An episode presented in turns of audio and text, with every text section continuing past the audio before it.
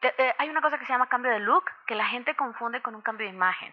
Yo soy consultor y hago cambios de imagen. ¿Cuál es la diferencia? El cambio de look es voy, me cambian el cabello, me cambian la vestimenta, me arreglan bonito, me pueden tomar hasta una fotografía, pero mañana sigo siendo... Bienvenido a la dimensión, en donde podrás escuchar al ser humano que hay detrás de tu artista, locutor, escritor o referente favorito. Eh, las mujeres están teniendo muchos movimientos y estoy, estoy muy orgullosa de ser invitada a participar en ellos. De hecho, también regreso a Ciudad de México para revisar un nuevo proyecto por ahí también con mujeres. ¿De qué trata? Esto es My Personal Feel, Feel, Feel, Feel.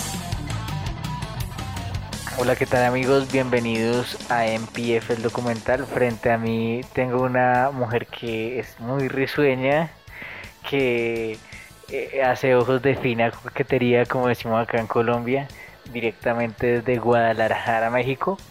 Ella, pues, dicen, dicen por ahí que es ingeniera mecatrónica y, pues, que yo sepa, ella es asesora de imagen, pero dejemos que mejor ella nos cuente su historia. Señorita Jessica Muñoz, ¿cómo estás? ¿Cómo estás de Chusca? no, no sé qué es la parte de Chusca, pero estoy muy contenta, eh, Sebastián, de conocerte, muy contenta de estar acá en Colombia. Eh, chusca es algo así como ustedes dicen en México, una mujer chula. Ah, muchísimas gracias, muchas, muchas gracias. Bueno, la primera pregunta y la que es obligada para todos. Eso sí, por favor, te pido el favor, no, no me vayas a mandar a la policía mexicana porque me están buscando hasta en Argentina. Eh, ¿Cuál fue tu primer contacto con todo lo que haces actualmente? Híjole, pues mira, eh, con todo el contacto en el tema de imagen, yo creo que fue desde súper chiquita, desde que yo estaba muy niña. Yo recuerdo que jugaba mucho con muñecas y la, la cosa que yo jugaba era vestirlas, a cortarles los cabellos, a moverles el look y todo eso. Eso fue como de la parte de niña. Eh, y el primer contacto que ya tengo de la forma profesional es que yo estudié una carrera, que no es esta carrera que soy ahora consultora de imagen, yo estudié ingeniería. Y dentro de esa ingeniería, en la parte adulta, pues yo me doy cuenta que mis amigas me buscaban para, desde, no sé, te estoy hablando, secundaria, me buscaban como para, ay, vamos a comprar ropa para ponernos por una fiesta, y así fue. Y ya en la parte adulta, eh, yo lo que buscaba era como una cuestión de trascendencia y ahí empiezo con la parte de la imagen. Pero realmente pues desde niña, empecé con las muñecas. En la secundaria, eh, que empiezas como con la pretensión, decimos allá en México, con la parte de, pues ya no te quieres ver niña ni nada. Entonces mis amigas me buscaban para que yo les dijera cómo vestirse. Y ahí fue como la parte que me, que me empezó a mí a mover en, en esto de la imagen. ¿Cuándo te tomaste ya toda esta vuelta en serio? Pues yo ya estaba, fíjate, yo, yo termino mi carrera de ingeniería, yo ya estaba eh, trabajando como tal en la industria electrónica y hubo un momento en el que me piden una, una amiga, precisamente me pide una asesoría, salimos de compras, yo le enseño lo que yo sabía, pero porque me encantaba. Eh, ella me, me, responde, me hace una llamada, me dice cómo le fue, cómo se la pasó, cómo se sintió. Y dije, ay, como que esto se me da de ahí lo tomé en serio. Pero te estoy hablando de que eso fue, pues yo ya tengo más de 11 años que me dedico a la parte de la imagen y ahí fue donde yo dije, ok, tengo que estudiarlo porque me gusta mucho, pero lo tengo que hacer de forma profesional. Bueno, entonces ahora sí, en este momento, señores, comienza el documental con Jessica Muñoz directamente desde Guadalajara, México. ¡Ea, genial! Documentanos tu trayectoria. Ah, bueno, pues yo, como les comentaba, eh, inicio la parte de imagen, me empiezo a, lo empiezo a estudiar. Primero fui a un curso, como muchas personas, a lo mejor te llama la atención algo, vas a un curso normal, me encantó, dije, no, esto es lo mío. Y ya me meto a estudiar lo que es de forma profesional, ya me, ya me certifico, ya empiezo eh, a, a experimentar más la parte de la imagen. Eso fue hace más de 11 años. Cuando yo inicio la parte de la imagen, inicio como consultora en imagen personal, que es esta parte donde después se te dice qué ropa debes de vestir, qué colores de vestir, para qué eh, ocasiones. Eso fue hace 11 años. Y ahí me pasa algo muy chistoso porque mientras yo estoy en esa trayectoria, digamos que los primeros tres años, yo me dedico a empezar a asesorar a personas que son figuras públicas, ¿no? Figuras, personas que socialites, figuras públicas, esposos de políticos, y me doy cuenta que empecé de una u otra forma a perder la razón por la que yo había dejado mi carrera. Que cuando yo empiezo a descubrir la parte de la imagen y yo veía, por ejemplo, porque lo empecé con mis amigas, yo veía cómo se transformaban y cómo se sentían seguras y cómo se gustaban, era lo que a mí me hizo dejar todos mis años de estudio anterior. pero pero no, no, me digas que, eh, que, que, asesoraste a Peña Nieto porque ahí sí salgo corriendo. No, porque eso fue muy, actual. Yo te hablo de hace 11 años, que era cuando yo trabajaba esa parte. Y lo que me pasa fue que, eh, te digo, empiezo a entrar en ese ambiente y digo, ay, como que estoy perdiendo lo que quería hacer, que era que las personas se sintieran bellas entonces, eh, tengo totalmente una disrupción ahí. Para mí fue así como que, a ver, no estoy logrando lo que quiero en, la parte emocional, en la parte de trascendencia conmigo. Entonces, eh, me paro un poquito, tres años, eh, yo llevaba con tres, años, paro un poquito y después de eso yo inicio el proceso de enfocarme en hacer la imagen personal de forma diferente. Yo me empiezo a enfocar en hacer la parte de la imagen personal, cómo empezar a cambiar la propia percepción que la gente tiene de su imagen. O sea, empecé un proceso donde la imagen no era externa, sino que la imagen era interna. Y aparte... Espera, para ahí, eso es muy importante, porque pues, o sea, listo, tú puedes vestir a una mujer divina o a un tipo que sea el más, más papacito, el sex symbol más de todos, pero, pero, si la persona internamente no se quiere, no hay nada. Al rato ya va a estar otra vez zarrapastroso. Exacto, y sabes, no, no solo es eso, porque yo, yo en ese inter, o sea, no solo, o sea, sí es verdad, se basa no, no es un hábito, aquí es una cuestión de cambiar los hábitos, porque eh, hay una cosa que se llama cambio de look, que la gente confunde con un cambio de imagen.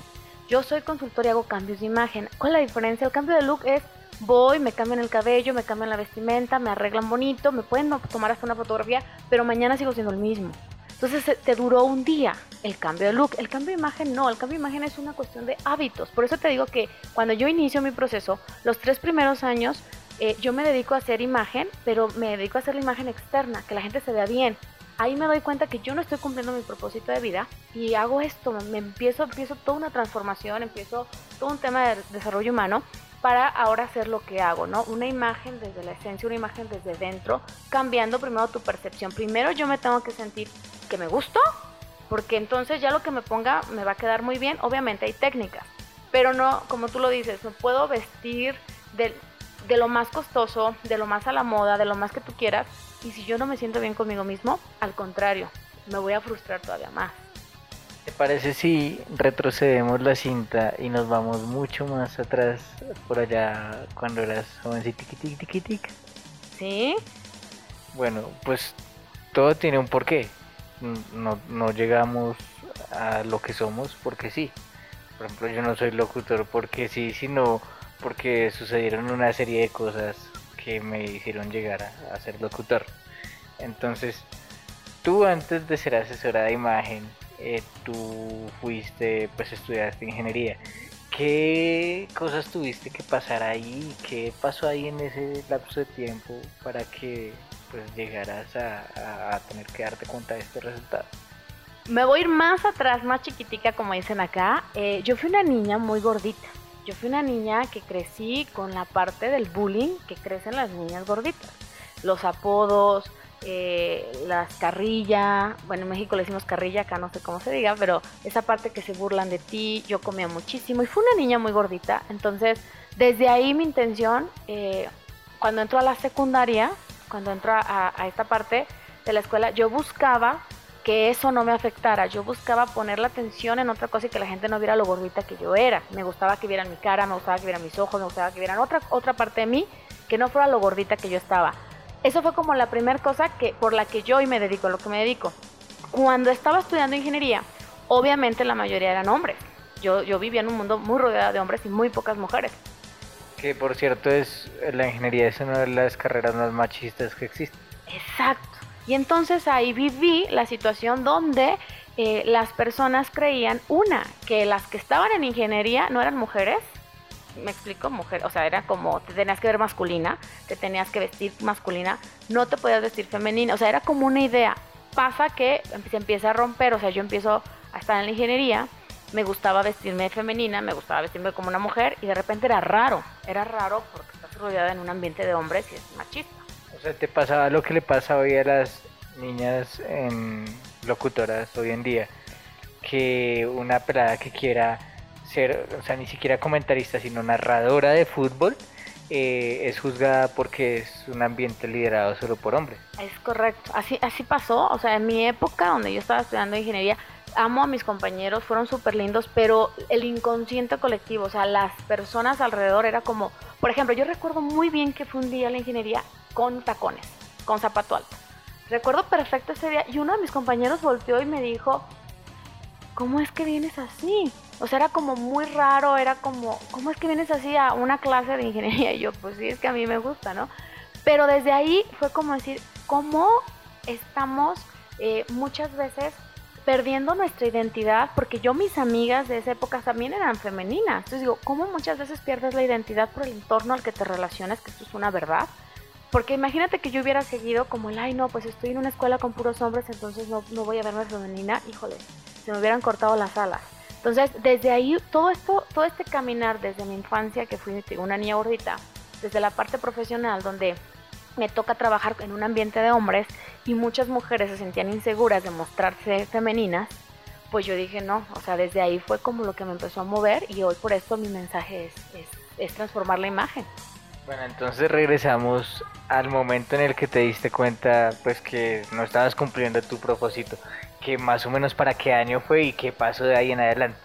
Mira, estamos 2019, habrá sido por los 2001, no, mentira, 2019, sí, por los 2005 más o menos, por ahí, este, yo empiezo el proceso de estudiarlo Luego termino, duro tres años que estoy clavadísima en el ambiente de, de la parte de estar trabajando con, con, estas personas públicas donde digo que no encuentro mi propósito y ahí hago este freno, paro y me empiezo a dedicar a la imagen personal de esta manera, desde, desde, te digo, desde el ser. Y vuelvo a vivir otro proceso porque esto es bien importante, cuando estás en tu propósito de vida como que vas transformando cosas, entonces después de es, ese periodo, digamos, pasarán otros cuatro años y surge todo el tema de marca personal. O sea, estamos hablando de 2009, yo estaba en noveno de bachillerato. Mira, no, 2000, 2010. Bueno, estaba en décimo de bachillerato. Ah, Entonces surge también todo el boom del tema marca personal.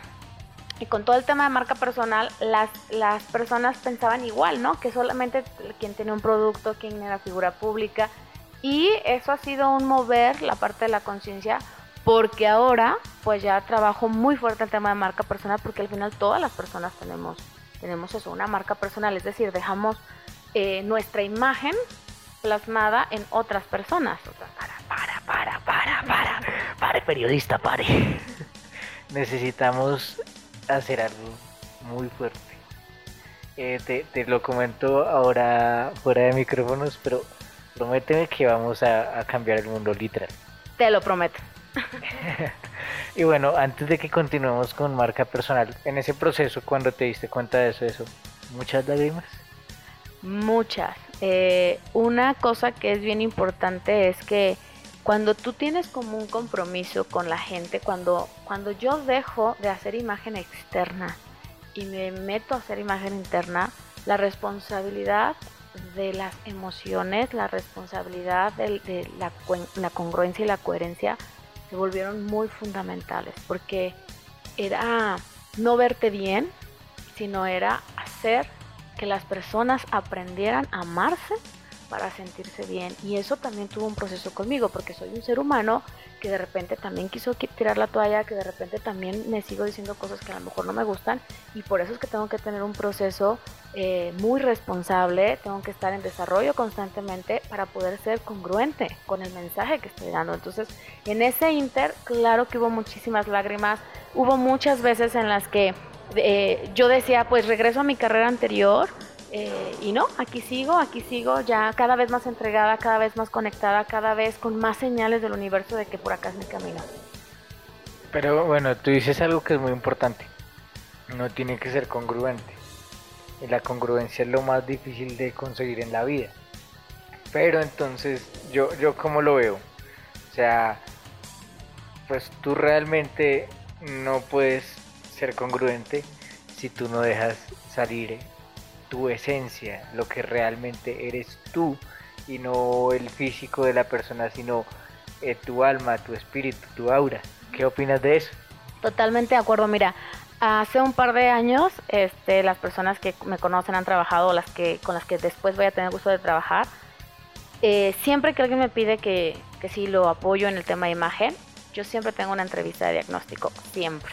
Y en esa entrevista de diagnóstico yo les pregunto qué quieren o por qué quieren hacer el cambio de imagen. Y cuando me dicen que es una cuestión de verse bien, pero no hay un trasfondo, la verdad es que prefiero que lo hagan con otra persona porque yo me involucro tanto, o sea, yo me, yo me, me, me, me tomo tanto el proyecto que, que vivo con las personas el, el pasito que van dando todos los días. Entonces, claro que es totalmente eh, lo, cierto lo que tú dices, esta parte de la congruencia solamente se logra cuando sacas tu esencia. Y para sacar tu esencia, necesito yo, por ejemplo, yo me entrego completamente con mis clientes, pero por eso yo también necesito saber que el cliente está totalmente entregado en la intención de buscar esa mejor versión de ellos mismos. No verse bien, sino encontrar esa mejor versión. Cuando ellos me dicen que eso es lo que están buscando, en automático entramos en el, en el proceso porque lo primero que yo trabajo es la esencia es justamente la realidad, dónde está la gente parada en ese momento, o sea, cuál es su realidad, cuál es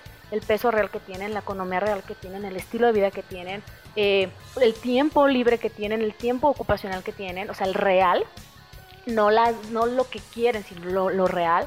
Trabajo desde la esencia, trabajo desde, desde que se dejen fluir, desde que se gusten, y pues sí, va totalmente relacionado. O sea, si no sale esa parte, no hay una congruencia. Me disfrazo, y eso sí es algo que yo no hago.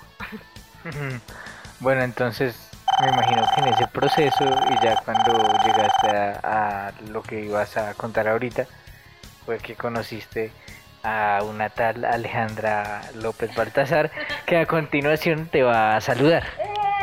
Hola, soy Alejandra López, fotógrafa y videógrafa en Guadalajara, Jalisco, México. Y hoy me gustaría platicarles un poquito de quién es Jessica. Jessica es una mujer apasionada, es una mujer enfocada, sumamente inteligente y, y sobre todo sincera. Creo que todo lo que hace eh, lo hace desde, desde su corazón, desde su vivencia y también lo complementa muchísimo con, con información muy precisa y muy actual. Su misión en la vida ha sido que la vida de las personas sea mejor y eso realmente ha traído mucha satisfacción a las personas. Creo que ella tiene una, una visión a futuro muy clara de lo que quiere, pero siempre es flexible con, con lo que hay a su alrededor tratando de nutrir y enriquecer sus proyectos y sobre todo darle sentido, porque si algo tiene muy, muy, muy marcado en su hacer, es el sentido con el que hace las cosas. Me encantaría que pudieran conocerla el día de hoy y sobre todo que puedan entender cuál es la motivación que tiene Jessica para hacer lo que hace. Bueno, y después de un cortocircuito sí se nos fue la luz, entonces eh, se nos paró el podcast, pero bueno, eh, ya escucharás después el, el, saludo de Ale porque se nos fue la señal. eh, ¿Cómo conociste a Ale y pues estabas comenzando a hablar de marca personal? ¿Qué pasó ahí en ese momento? Bueno, eh, te, te, decía yo que hubo un momento en el que empieza a surgir la parte de marca personal. Yo con Ale, yo ya, yo la conozco Ale como cuando yo estaba ya siendo consultora. La conozco y Ale es una pieza muy importante en mi proceso porque yo decido llevar eh, mi marca y empezar a trabajar como marca personal y Ale fue fundamental ahí porque todo lo que fueron temas de videos, cortos, fotografías, de, esa, de ese momento en el, que, en el que decide surgir la marca ya como una marca personal eh, con este enfoque, bueno, pues Ale es parte de ese proceso. Eh, eso fue más o menos para el año. Ay, ¿qué habrá sido? Cinco años atrás, 2000, estamos 2019, 2014, 2015 que yo conozco a Ale. O sea, la conocimos casi al tiempo. Yo la conocí en 2016. Sí, yo la he de haber conocido en 2014 y desde ahí luego le hicimos un clic este, y empezamos a trabajar en conjunto. Y ahora hacemos muchas cosas de marca personal, donde En la parte de marca personal, yo te comentaba, todos somos marca personal. Muchas veces creemos que nada más la marca personal es para aquellos que son figura pública, que tienen un producto, que tienen un servicio. Sin embargo, todas las personas dejamos marca personal, es decir, que dejamos un impacto en otros, dejamos eh, un mensaje en otros. Y normalmente es inconsciente, pero lo dejas. O sea, lo que te comentaba, ¿no? Cuando me conoces a mí, yo te dejé un mensaje. Tú, tú puedes irte de aquí pensando, ay, Jessica es así acá porque yo te dejé esa marca personal. Sí, me dejaste flechada una vez. Muchas gracias. Ya, ya, ya me chivió acá Sebastián. Este, esa... ¿Qué, qué es chiviar? Ah, chiviar es como cuando te sonrojas, cuando te da como penita, así que te, te intimidan. Así, ah, ah, se puso nerviosa y qué tal les está temblando. Ay, sí, bueno, no, nomás me chivié. este, esa parte es la parte de la marca personal, cuando dejamos ese impacto en otras personas.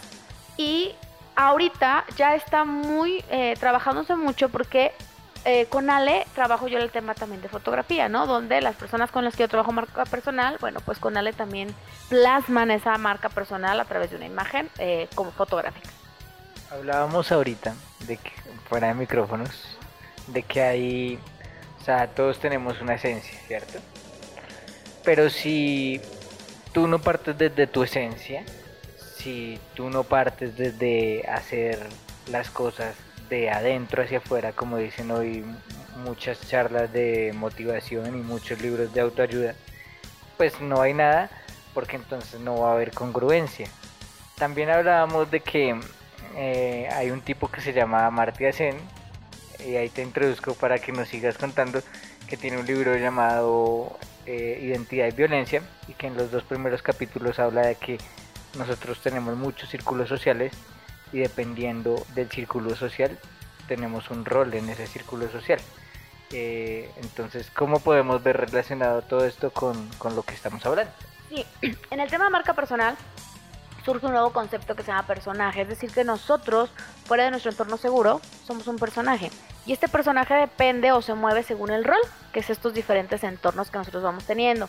Aquí lo que es, lo que es importante es que este personaje sí genere lo que tú decías, una congruencia con tu persona. O sea, es importantísimo que este personaje, aunque, aunque es un entorno diferente y aunque por, por las necesidades de ese entorno eh, yo estoy metida en un rol, mi esencia sigue siendo la misma. ¿Esto cómo se logra? Yo lo llamo la balanza, yo lo llamo el equilibrio entre tu persona y tu personaje. Para mí significa que la versión que es Sebastián en su entorno seguro, en tu familia, en tu casa, con los que te conocen, si tenga un hilo conductor, si tenga una partecita de ti, aunque estés metido en tu personaje.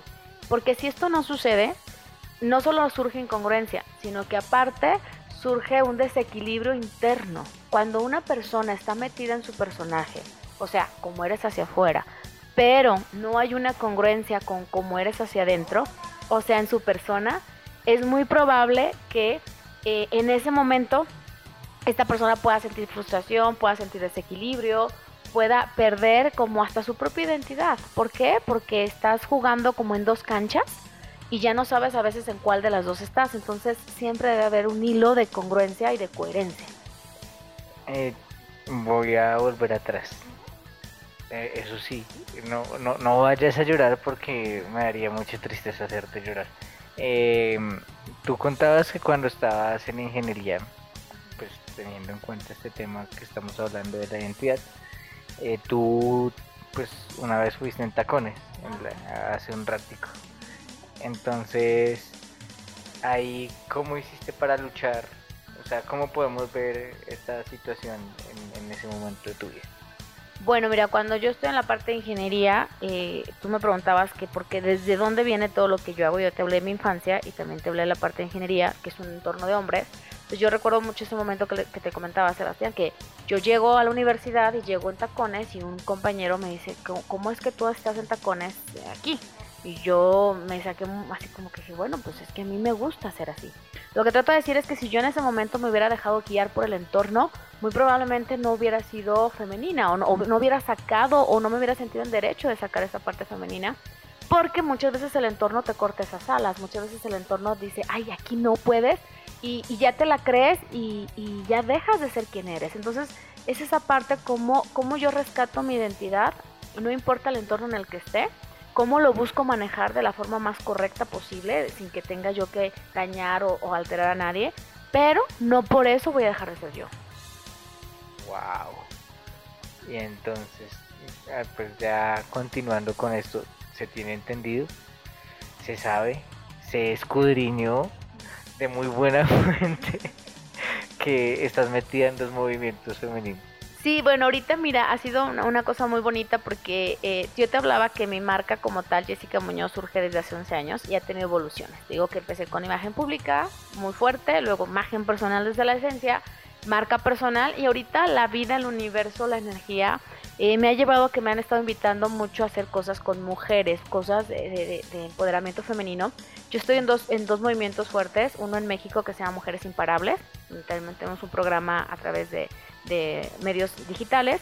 Y eh, también acá, la razón por la que estoy en Colombia, es un movimiento que se llama Mujeres Exitosamente Cuánticas. es donde en, en estos movimientos de mujeres se está trabajando el ser, el hacer y el tener. No tienen que ver nada con la física cuántica. En, tiene que ver con los cambios cuánticos, eso sí, de, poder cambiar nuestra mente y hacer cambios cuánticamente. Pero eh, lo que te decía es, trabajamos el ser, el hacer y el tener. Y dentro de este ser, hacer y tener, eh, me siento como muy afortunada y muy dichosa porque puedo, puedo poder compartirles en los tres niveles. Yo con la parte de imagen personal y tu autopercepción, puedo entrar en el ser, en la parte de eh, la imagen como una herramienta, puedo trabajar en el hacer y en la marca personal puedo trabajar en el tener. Entonces esta es la razón por la que ahorita eh, las mujeres están teniendo muchos movimientos y estoy, estoy muy orgullosa de ser invitada a participar en ellos. De hecho también regreso a Ciudad de México para revisar un nuevo proyecto por ahí también. Como, ¿De qué trata? Es, es un tema de mujeres, también la intención es, es trabajar... Mira, a las mujeres siempre les gusta mucho el tema de imagen y la verdad me siento súper dichosa porque creo que después de todos estos años eh, la gente ubica que la forma en la que lo hago es desde, desde la esencia, desde, desde el redescubrirse, desde el gustarse, desde el amarse. Entonces, eh, sí, es, esta es la razón por la que me han invitado a, participar en diversos y en México eh, la intención es también hacer como una, un día para, para poder apoyar a aquellas mujeres que están eh, viviendo procesos pues de, dolor, de lucha y que tengan no solo un momento de, aceptación y de amor hacia ellas, sino que aparte tengan un movimiento de, verse y gustarse. Wow. Tú hablabas ahorita cuando comenzamos a hablar de estos dos, de estos movimientos de Jessica Muñoz como marca. Porque Jessica Muñoz como marca es el se escribe JSK Ajá, YSK Muñoz, esa es mi marca. ¿Por qué lo escribes así? ha sido muy chistoso. A mí toda la prepa me decían Yeka. Entonces siempre escribían Y porque mi nombre es con Y, con la Y. Es YK. Entonces cuando surge Jessica, eh, ya como marca en tema logotipo e identidad gráfica, yo decido que no es Jessica completo, sino que es YSK. Y ya tengo, mm, tengo, fíjate, es muy chistoso. Yo tengo 11 años dedicándome a la imagen pero mi marca tiene desde el 2000, tiene 19 años. Mi marca tiene del 2000 porque yo inicio con una marca de ropa. Muy curioso, ¿no? Que por ejemplo, ustedes ustedes son muy tostadas con, con Alejandra. Que por ejemplo, Alejandra, su marca se llama Alop. Alop, ajá. Muy curioso eso. Eh, ¿Te acuerdas de Boli? Me acuerdo de Bolly, un personaje que me puso nerviosa. sí. Eh, es que yo, yo, le dije que yo me la llevaba para Puerto Rico y que nos casábamos. Pero mami, tú no quisiste casarte conmigo, entonces yo, yo, yo, me, yo, me voy por allá, mami. Yo ya, yo ya estoy casadita aquí. Aquí está mi anillito. No, pero Bolly, Bolly sí me puso nerviosa, entonces sí, no, Bolly déjamelo tranquilo. es, que, es que hubieran visto, o sea, estábamos en plena entrevista cuando se nos fue la luz.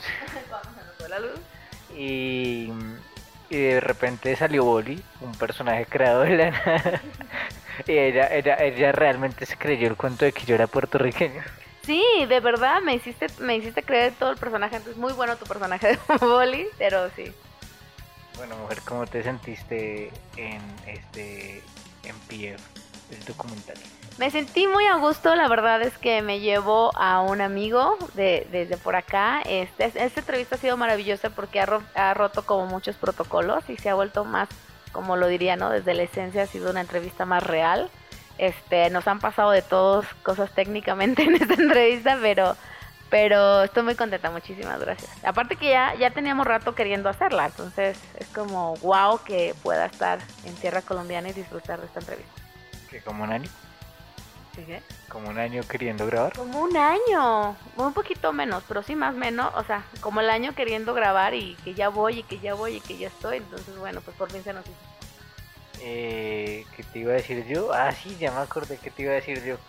Bueno, pues qué bueno saber que eh, tenemos acá al lado una güerita bastante descomplicada, y que, no, desde la esencia es, un ser humano magnífico.